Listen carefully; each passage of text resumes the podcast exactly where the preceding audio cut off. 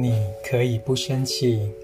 佛陀的最佳 EQ 处方，一行禅师。三，请你帮助我。接下来，你可以很自然地说出第三句话：“亲爱的，请帮助我，我需要你的帮助。”这就是真爱之语。当生气时，你会很自然地想用相反的方式说话：“别碰我，我不需要你。”没有你，我也可以把事情处理得很好。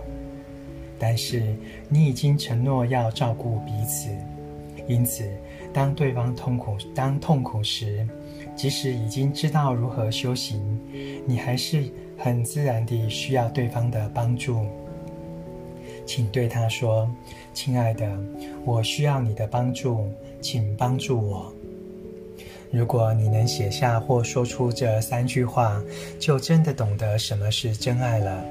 你正在说爱的语言，亲爱的，我要你知道，我觉得很痛苦，我正在努力，正试着不责怪别人，包括你，因为我们是如此亲近，曾经互相承诺，所以我需要你的支持与帮助。